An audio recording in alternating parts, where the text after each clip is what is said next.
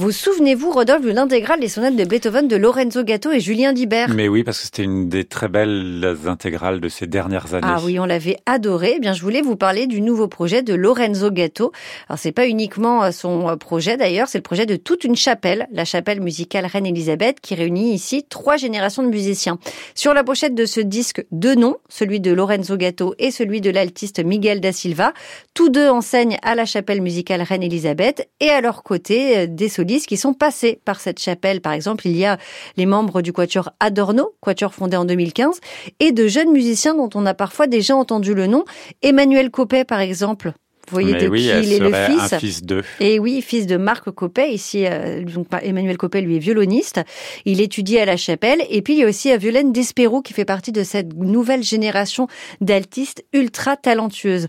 Deux octuors sont au programme, celui d'Enesco et celui de Mendelssohn, pour lequel j'ai une vraie tendresse. C'est une œuvre de jeunesse composée euh, par le musicien qui avait 16 ans. Premier grand chef-d'œuvre de Mendelssohn qui avait tant plu à Schumann.